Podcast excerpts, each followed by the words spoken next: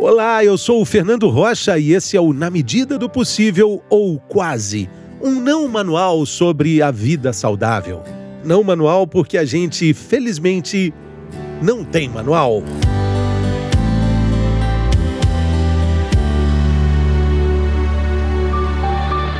Será que eu sou bipolar? Bom, ansiedade, irritabilidade, dificuldade para dormir, mudança de humor, culpa, descontentamento. A lista é imensa. Bom, e para quem esteve no planeta Terra nos últimos dois anos, com certeza todo mundo sentiu alguns dos sintomas que são característicos da bipolaridade. Mas quando e como e de que forma se preocupar com todos esses sintomas? Quais são os sinais de alerta? Quem vai responder essas questões e também muitas outras é a psicóloga queridíssima Carol Campos. Bem-vinda, tudo bem? Tudo ótimo, Fernando. Fico muito feliz de estar aqui com você para conversar a respeito desse tema que é de interesse de muitas pessoas nesse momento e é importante a gente conseguir fazer alguns filtros aí nessa temática. Então vamos lá. Exatamente. Vamos começar com essa lista aí, olha. Ansiedade, irritabilidade, dificuldade para dormir, mudança de humor, culpa, descontentamento com a vida, eu tenho tudo isso. Eu acho que a nossa ouvinte, o nosso ouvinte tem pelo menos uns dois, três ou quatro desses itens aí é, listados na vida de todo dia. Exatamente. E a parte e a questão da ansiedade, ela vem como um chapéu e ela vai trazer todas essas, essas outras questões, esses sintomas aí é, associados. E quando a gente sente que a agitação está fora do, do nosso controle, que a gente não está conseguindo encontrar maneiras de exercer, de exercer um controle sobre essas, essa emoção que desencadeia a ansiedade, aí vem todas as outras questões. Eu vou me sentir reativo, eu vou ficar agressivo diante das pessoas, eu vou ter dificuldade de dormir porque aquele problema que aconteceu durante o dia, eu vou ficar remoendo ele durante a noite. E aí outras situações que vão sendo enfrentadas aí a partir desse, desse início, que é o estado ansioso. É uma, um corpo agitado, uma mente agitada. Essa lista que eu, que eu li aqui agora há pouco na abertura é, é uma lista de sintomas é, da, da, da bipolaridade, de características de uma pessoa bipolar. Agora, pelo que eu estou entendendo na conversa, Carol, não é nenhum problema sentir tudo isso. O problema é não controlar? Exatamente. Não saber como lidar, vamos pensar ah, dessa tá. forma. Sentir, todo mundo vai sentir. Sentir, todo mundo vai sentir. Em algum momento, até uma pessoa que não está diagnosticada com a bipolaridade, ela pode dizer: Eu estou tendo dificuldade de dormir essa semana, eu estou tendo dificuldade de me alimentar. A, a, pergunta é: qual é a razão de você estar, tá estar enfrentando essa, essa situação?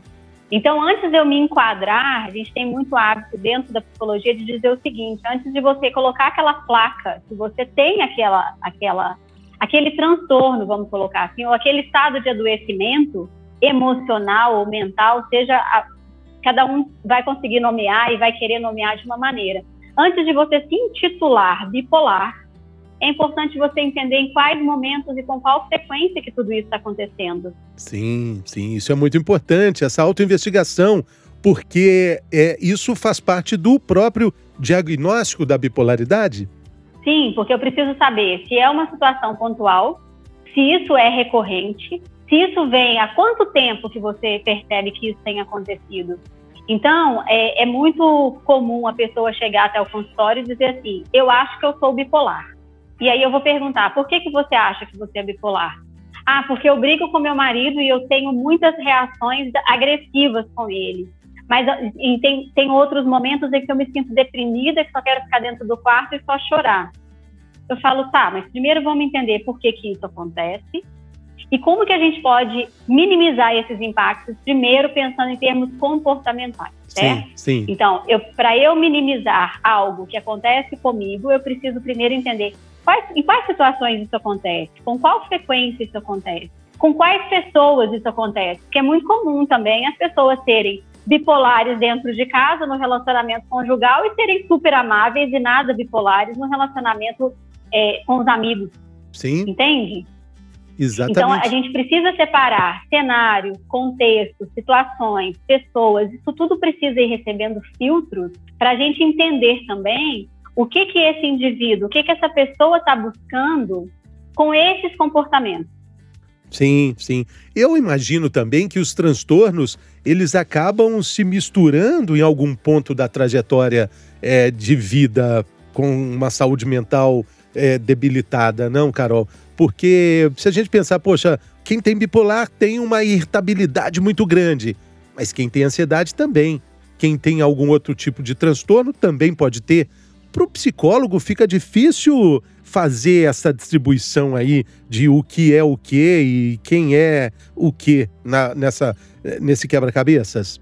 Sim, da mesma forma que no, no, no momento de baixa, que, que, a gente diz assim, na bipolaridade, quando você não está no período da mania, você está no, no, momento deprimido, mais depressivo, você está sem energia para fazer as coisas, você não tem vontade de sair de casa, não tem vontade de tomar banho, não tem vontade de fazer nada. E de repente você está em um outro momento, na, no, no quadro da bipolaridade já diagnosticada, tá? Em que você se arruma e vai fazer compras e gasta compulsivamente. Então, são extremos que não são facilmente compreendidos pelo próprio sujeito e pelas pessoas que estão ao redor.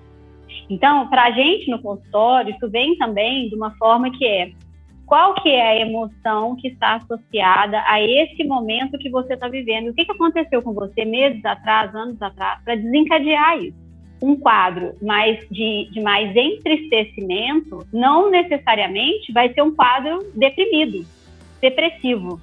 De, eu, eu falo às vezes diversos termos, porque eu uso termos diferentes no consultório, tá? Eu posso estar num estado mais entristecido porque eu tive uma perda recente mas isso não significa que eu estou em depressão. E nesse quadro, então, eu estou entristecido, eu estou num quadro de baixa de energia, ou de repente eu saí, fui fazer coisas de forma até inconsequente, aí a gente vai entender os extremos, tá? Então, para um diagnóstico de, de, bipolaridade, é muito interessante, é muito importante a gente entender se há extremos acontecendo.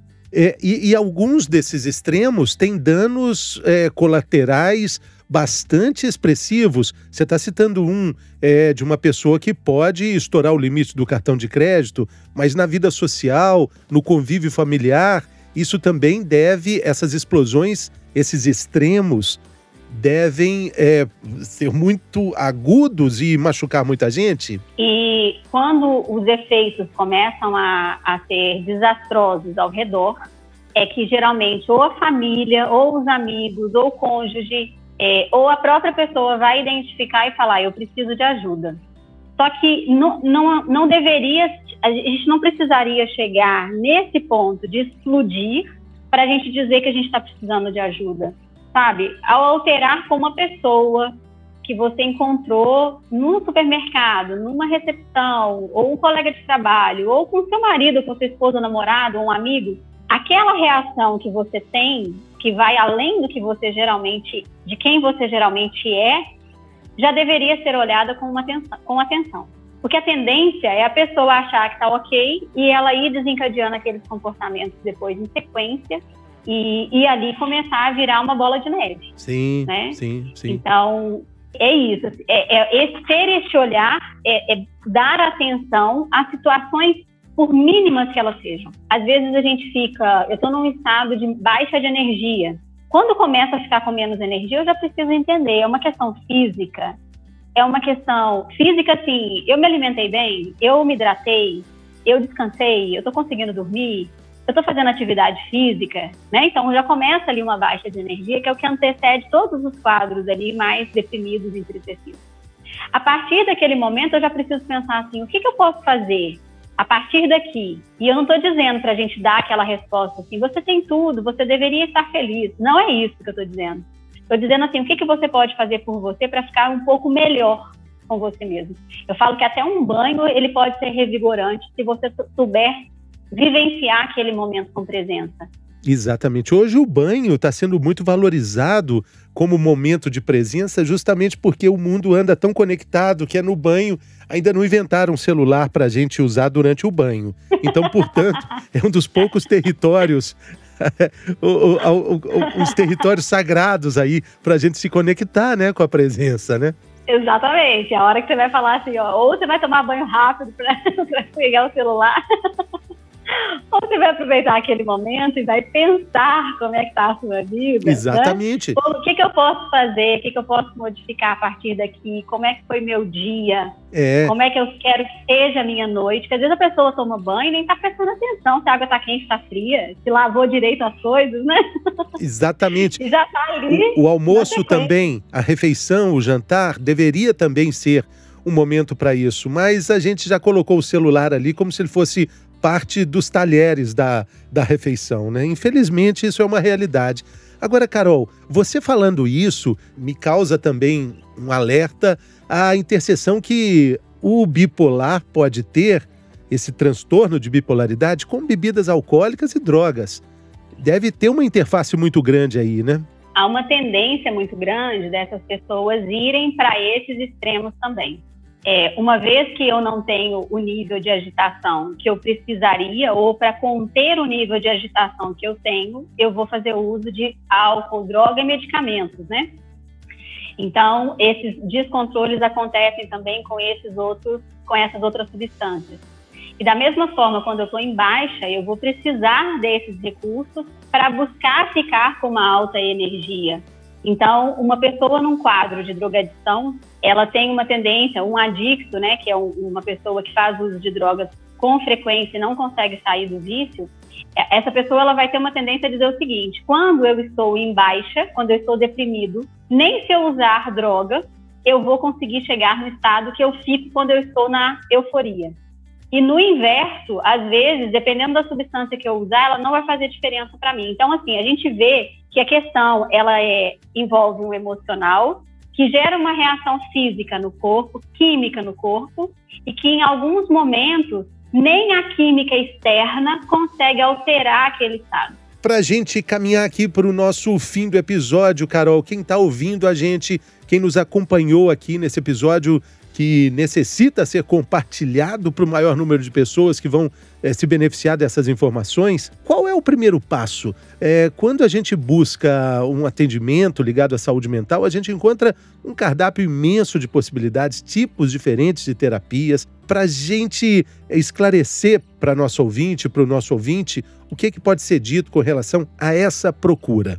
Eu vou precisar fazer a separação de três grandes grupos, tá? Terapeutas, que são pessoas não psicólogos, não psiquiatras, formados em terapias alternativas adicionais, que tem como ajudar também as pessoas, ok? Terapeutas, psicólogos, que têm uma formação em psicologia, e o médico psiquiatra, que tem uma formação em medicina e especializada para casos de, desses transtornos, aonde eles podem fazer, inclusive, a orientação para medicação. Então, terapeutas e psicólogos não podem medicar e psiquiatras sim, ok? Essa divisão é importante porque hoje em dia a gente fala, você tem como me... as pessoas chegam no consultório e falam, você tem como me indicar um psiquiatra? Tenho. Mas vamos ver primeiro se é um caso da indicação do psiquiatra ou se não a pessoa já vem indicada pelo psiquiatra e já medicada, a abordagem vai ser outra, tá? Então, no, o primeiro passo é, eu identifiquei que as coisas não estão legais. O que, que eu vou precisar fazer para mudar isso? Quem, a quem que eu posso recorrer primeiro? O que acontece é que pessoas que estão próximas começam a dar sugestões. Vá até o psiquiatra e peça um remédio. Tomar um remédio não necessariamente vai mudar o comportamento. Tanto é que o psiquiatra ele vai ter uma tendência a dizer: procure terapia, para que você possa ouvir essas questões e trabalhar nisso. Então, precisa haver um trabalho combinado se já estiver num quadro medicamentoso, procurar uma ajuda de um psicólogo ou de um terapeuta.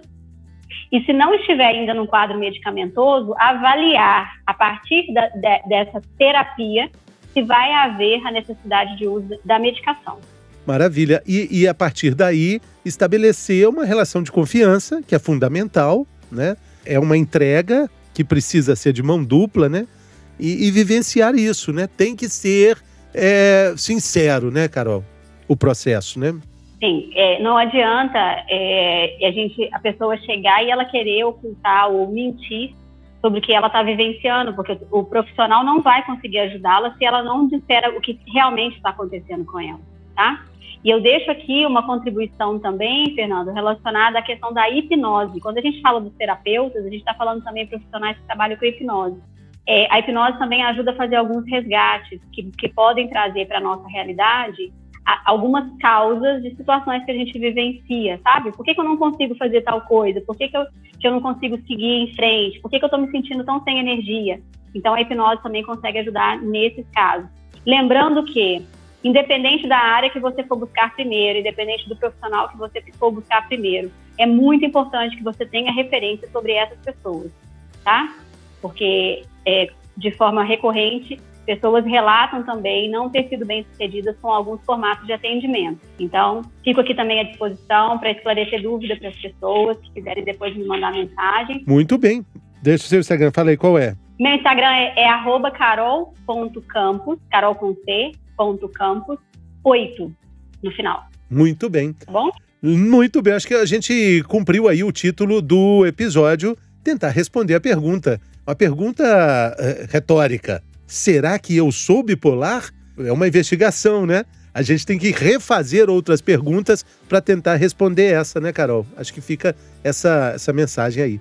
Muito obrigado. É isso mesmo. Alegria te encontrar. Obrigada a você. Valeu. Sempre que, que, possível estarei aqui. Um beijo Valeu, você. beijo. E até a próxima. Obrigado, obrigado, Carol. Obrigado a você também pela sua companhia. Até a próxima.